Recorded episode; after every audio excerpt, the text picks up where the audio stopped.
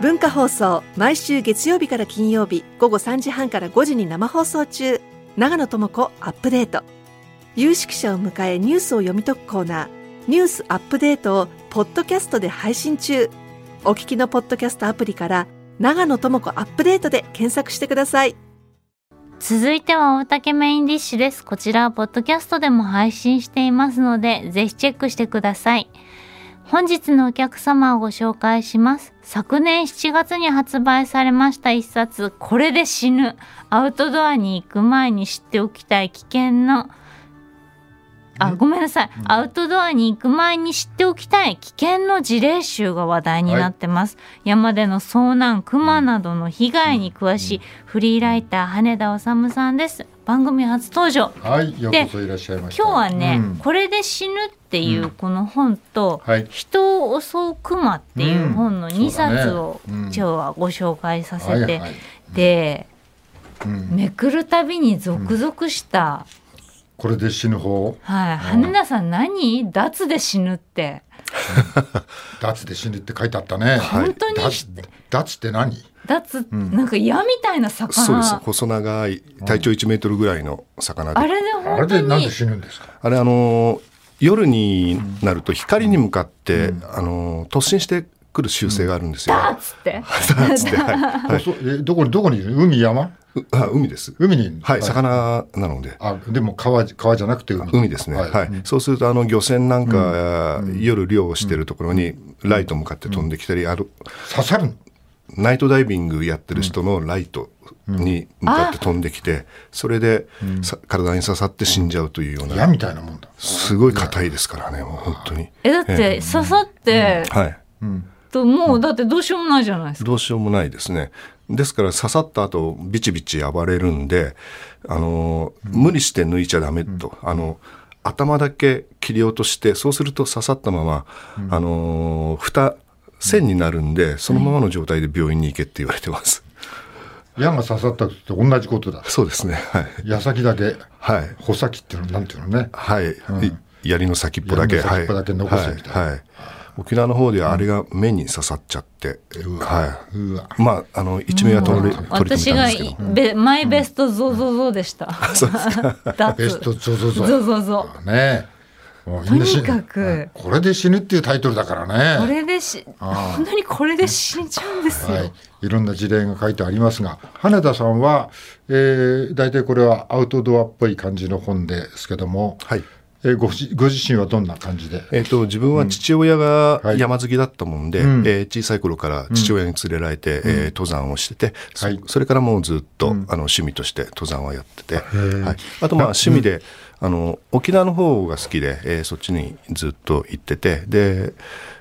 シュノーケリングですかそういうのをやったりして、はい、何をシュノーケリングです。あああのはいああじゃあもう海にも山にもって感じですねもう。もうじゃどあどっちも、あのーヘタレでかじってる程度なんですけども、はい、えーもう何年ぐらい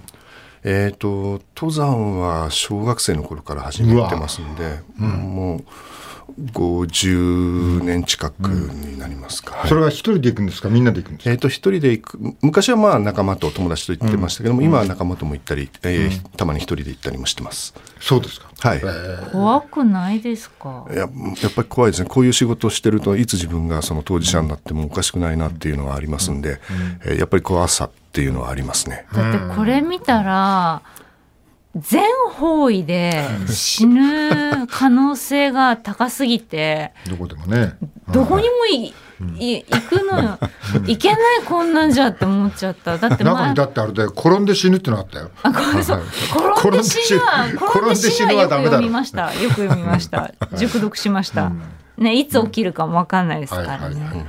でも最近だとキノコあったじゃないですかキノコキノコあのキノコを売ってうん毒キノコだったあああれは昔からたまにありますね、たまにあるはいはい、ええあのー取ってきた人が分かんないで食べられるキノコだと思ってそれがあの流通に回っちゃって、ええそうですねはい、ええっていうのがあり山ます菜もある山菜もありますねまあやっぱりコロナ以降ですかこう団体とかいろんなことができなくなると必然的に個人で何かやることがなんかこうあ多くなっとてきたコロナの時は3密を避けろって言われてたじゃなそいうでですすか、ね、はいそれであのアウトドアがちょっとブームになりまして、はいソロキャン。キャンプもそうですし、登山もそうですし、えーまあ焚き火とか河原で焚き火やったりとかそ,、そうですねんなのも流行りましたし、広しにも責任ありますよねああ、ひろしさんは ね、YouTube でね、やってらっしゃいましたね。今そういうあの YouTube で発信するキャンパー多いですからね、えで、ね、みんなそれに憧れて、はい俺も俺も、はい私もはい私もってーはいなっはて。はい やっぱりちょっとある程度のなんか結構大変なことなんだけどどっかに手軽さもありますかね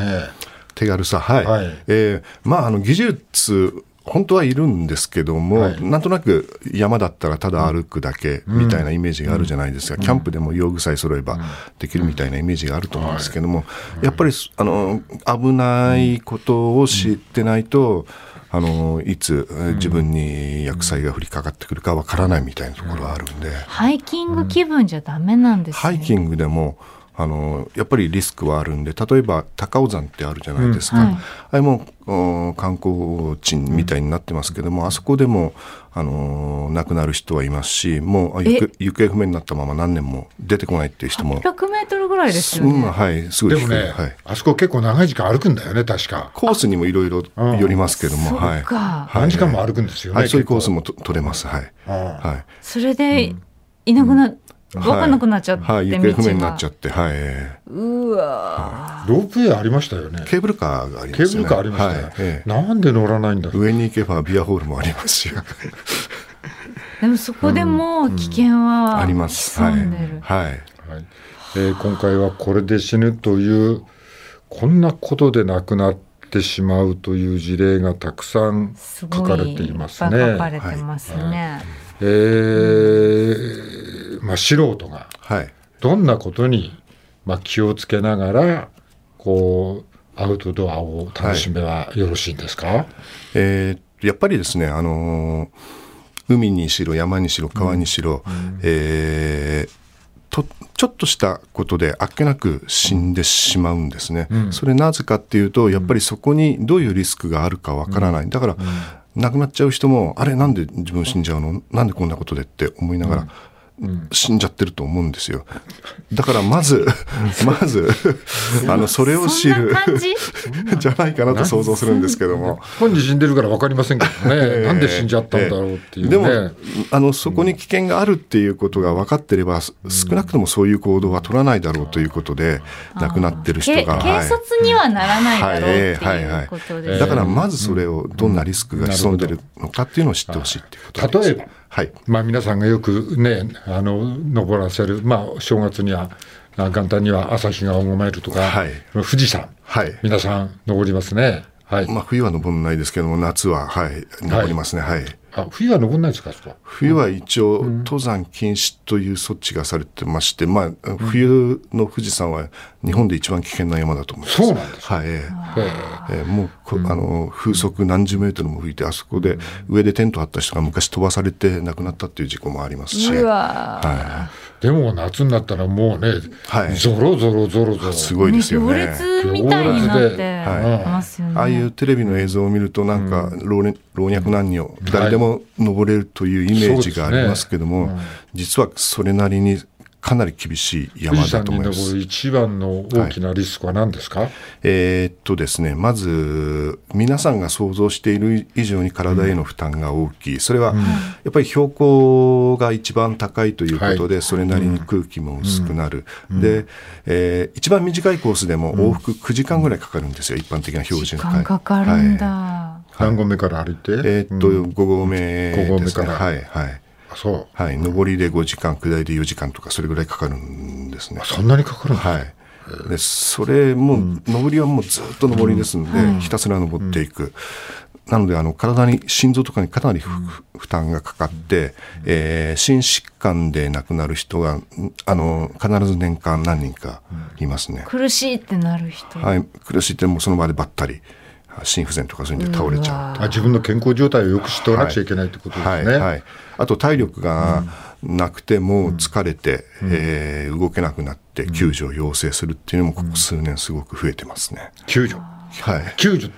あの もう歩けないっていうことで。救助ってなんかちょっとお金かかるって聞きましたけど。えー、と基本的に日本の場合ですと警察とか消防の方が出動するんで、はいそれに関しては、えー、と一応名目上ただです、まあ、そその方たちが動くっていうのは、まあ皆さんの税金で動いてるわけですけども、一応その当事者負担っていうのは原則的にはありません。あ、そうなんですか。はいえー探すってなるとまたお金が。探すにしても、今は消防防災ヘリですとか警察のヘリがほとんどであ、すそんで、うなんですか、はい昔はなんかお金かかるって言われてったてけど。聞いてることあはります、い、昔は民間のヘリコプターとかが結構出てましたけど、今はそういうのがほとんど出てないんで、んただそういった警察とか消防の捜索も、まあ、45日ぐらいで打ち切られてしまうので、その後遭難者の家族の方が民間のそう捜索の方にお願いすると、あーやっぱりそかかってきます。はいそっか、はい別の場所、うん機関があるんはい、ですそね、うです、そうですね、民間機関で、公的機はい、関は民い、間と、機はい、民間、そうですなるね、ほはどねい。なるほ原田さんはご自分で登ったり海に行ったりしてて、何か危険な目に遭ったことはないんですか、あえーっと自分は西表島を横断してる時に熱中症になってもう死にそうになりました ね、どうわ全身の筋肉がつって、はい全身の筋肉つーるおの、一人だったんえたまたま友達がいたんでその友達に助けられて なんとか降りてこられましたけどもあそうそうですか、はいほら、こんだけ経験重ねてる人だって危ない目にいっぱいあるんですよ。なるほどね、ああねえ富士山はさっきの話ですけど落石はどうなんですか、落石ですかあのーまあテレビとかで報道されてる通り、夏は大混雑しますんで、もうあのーディズニーランドのアトラクション待ちみたいな状態ですよねそうすると、なかなか待ちきれない人は登山道を離れて、登山道じゃないところから登ろうとしちゃうと、それは違反ですよね。違反です、はいはい、やっちゃいけないことなんですけども、でその人たちが登山道を外れて斜面を登るときに落石を起こして、それに当たってしまうというような事故も実際起きてます。コロナの前ですけども、はい日本に外国人の人がたくさん来てて、はい、なんかこうサンダルみたいに富士山登ってましたね、あはい、富士山だけじゃなくてどこの山でもいま外し国のた人、ね。方が、はい、えーまああの、短パン、短パンと半袖、あのあのランニングシャツみたいんで、えー登ってる人もいますし、なんかあはいの、皇居をねマラソンで行くような格好で登って、あはいはいはいはいまああトれレは誰も止めないですよね、はい誰も止められなかったんですよはね、い、あのトレイルランニングって言って山を走るスポーツも流行ってますんで、トレッキング、うんいや的なトレトレイルランニングトレイルランニングはい、つまり山を走る、平地のランニングじゃなくて、ずっと走ってる人ね、はいはいなんなあれ何キロ走るんですかいやいろいろあるよねですねなんかはい何百キロも。はい日え本し修行ですかなんかそういいやういや、もう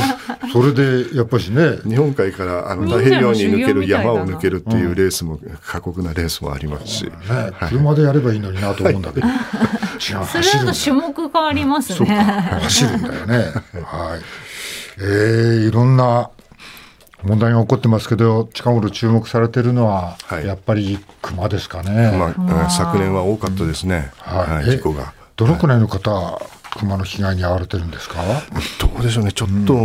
データ見てないんですけども、はいうーん年間100人ぐらいは、やっぱり人身事故っていうのは起こってると思いますけどもね。熊の生息地が変わってますよね。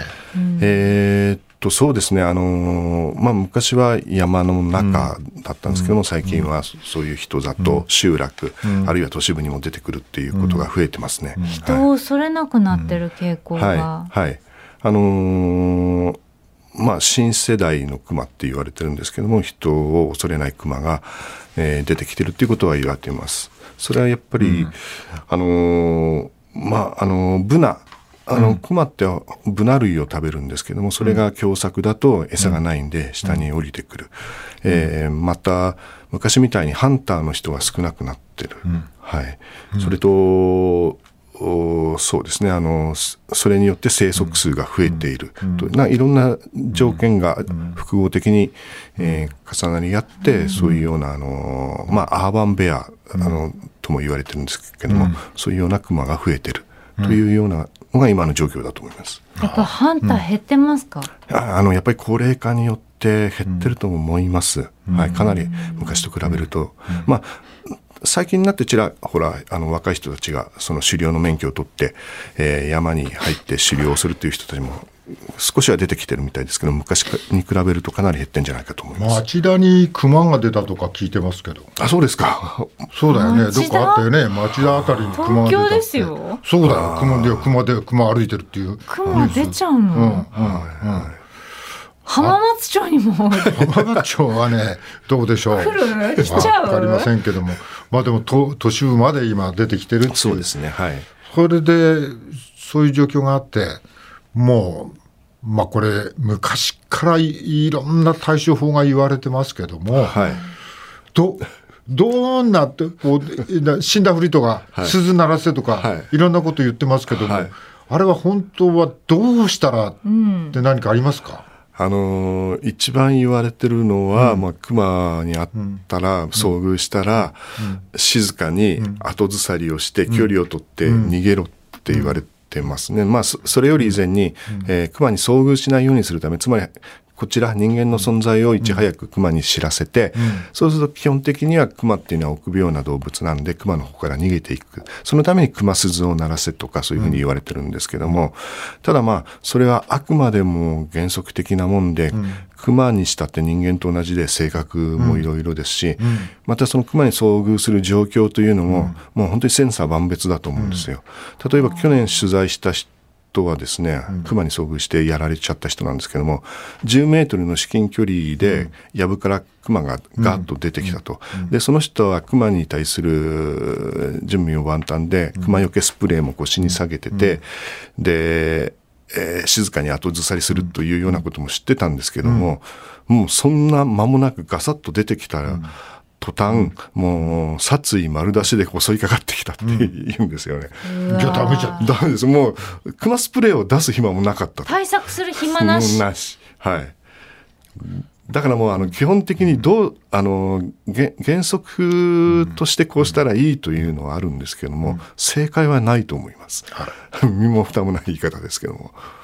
死んだふりもダメね。死んだふりはなんか、クマが興味を持って、こう、どつき回されるって言いますね。もう余計もうど、どつき回すもうね余計な。だど、ど、どつき回された時に、それされるがままにしといたら大丈夫なんです。そんなことない。一番あのどうしようもない時は防御姿勢って言って地面に腹ばいになってこういうふうに顔面頭をとかかか顔自分面のと手でかかって首筋をはういんそそれ防が御するはい防御すそれしかないって言われてますそうするとあのクマの攻撃は長くても1分かかんないと1分。長くてもです、長くてまあ、数1十分数十秒ぐらいで、うんあのガン諦めるガンガンガンやって逃げていくっていうんでそその数十秒だけ耐えれば、まあ、怪我はするかもしれないけど命は大丈夫すごいですね。いや、本当ですか。それすごい爪ですよね。 やられるまま。はい、とやりあえめずます首と頭をと守っとけばなんとかな守っると。くはい、なはい。いやだって、熊のスプレーってさ、はいはいあれ、あれ何メートルでかけるのあれ、5メートルになったらかけろって大体。 ?5 メートル届くんですか5メートルで届きます。 ?5 メートル届くはい。結構、なんか噴射、かな飛距離は長いんですそなによ。届く気しないけどな。た、だ、そんな長くは出ない、数秒、7、8秒とかそれくらいじゃいあそんなもんなのそんなもんだと思いますよ、多分。カトリなんかあの、あれみたいにシューってなんか出ない。あんなに出ないと ー思いゴます。キジェット的なシューみたいなのはないんですかね。そうか。えっ、と、熊がこれだけはい町に出てきています。はいそれはもう、あの、その住んでる場所ももちろんあるし、はいさっきおっしゃってた、はいそのブナの食べ物がなくなってるっていう現実もありますよね。はいまあ、これは温暖化ですか、いややっぱりその豊作と凶作が年その年によって、まあ、気候とかいろんな条件があると思うんですけども、かなり差があるみたいなんで今年の夏は暑かった。はいはい、そういうのもあり、あると思います。だから去年は、共作だったみたいで、それで出没数も多かったっていう。どんぐりと。か当たんなかった。はい、そうですね。そうですか。はいああでわ我々の責任でもあるんですよね。そうなんだ。でここでやっぱ問題になってくるのがやっぱしその簡単に熊を始末していいのかとか、山に返さなくちゃいけないんだとかっていう論争も起こってますね。はい。でも、やはりその、クマが生息する地域に住んでる人たちにとってはそれこそ生死に関わる問題ですんで、はいねでクマっていうのは決して愛玩動物ではないと思うんですよ。うんあの中にはクマ保護をしろっていう人たちに愛玩動物みたいに見てる人が結構いるんじゃないかなっなるてほど今の論調を見ていると思います。確かに子グマ見てるとまあコロコロして愛くるしいんですけどもやっぱりそれが成獣になって、えー人間と生体した時に何かの拍子におおお襲いかかってくるっていうのは絶対ありますんで、猛獣ですよね。はいでも熊にしてみれば生息地域で食べ物がなくて里に出てくるということで、は切羽詰まった事情もはいはいあるわけですよね。はいはいえーうんですからその辺昔はその里山が干渉帯になってた、んつまり人間はがいたまに農作業とか、林の中へ行って作業したりとか、そういうのがもううんなくなってきたとつまり高齢化によって里山が荒れ放題になってきた、で熊の生息域が里山に広がってつまり干渉帯人間と熊の生息域の干渉帯がなくなってきてもう直に接するようになってきてしまったっていうのも、はい、大きな面一面だと思います。熊も食い物なくなって、はい育ってたえー食べ物とか柿とかはいいろんなものを木にのすごい木登りもうまくうてまいです。はい。柿食ってたりする映像をはいはい見たりしますね。はい。栗とかね、柿とかね、はい器用に取るんですよね。はあのー米食ってる熊の映像ありましたよ。あ、そんなのもあったんですか。米雑食ですよ。なんですか？一応基本的にはそう雑食って言われても、あの、死んだ鹿とかそういうのも食べるみたいですし、肉食も。肉食だけど、はいはい。米もはい、基本的には肉食じゃなくてそういったあのどんぐりとかどんぐりとかそそういうのを食食べるべんでてすけどたもんだけど、はいまあ、鹿死んだして鹿見つけてはい食べたらはいこれも食えるぞはいはいはいということになってきた、だと思いますはいもうでもさっきも町田にも出たって言ったけど、はいこれ熊の量っていうのははい増えてるんですか減ってるんですかえー、とそれ正確な数字としては出てないと思うんですけども、あのーいろんな報道を見ると確実に増えてるだろうって、生息数は増えてるだろうと言,、うんはいって言こわれてとはます。繁殖して、はいそれなりにせ生息地も増やしてるし、はい、また保護、保護対象にもなってると思う、なってるからはいはいあいやそれだけじゃなくて、まあ、冬眠しない熊がいるんだよ今はい冬眠しないんだそうだ。はい冬眠せそずうに今う暴ろれうてるろクマたちは冬眠してないってことそうですだか、はいえそういうことになるね、ーはい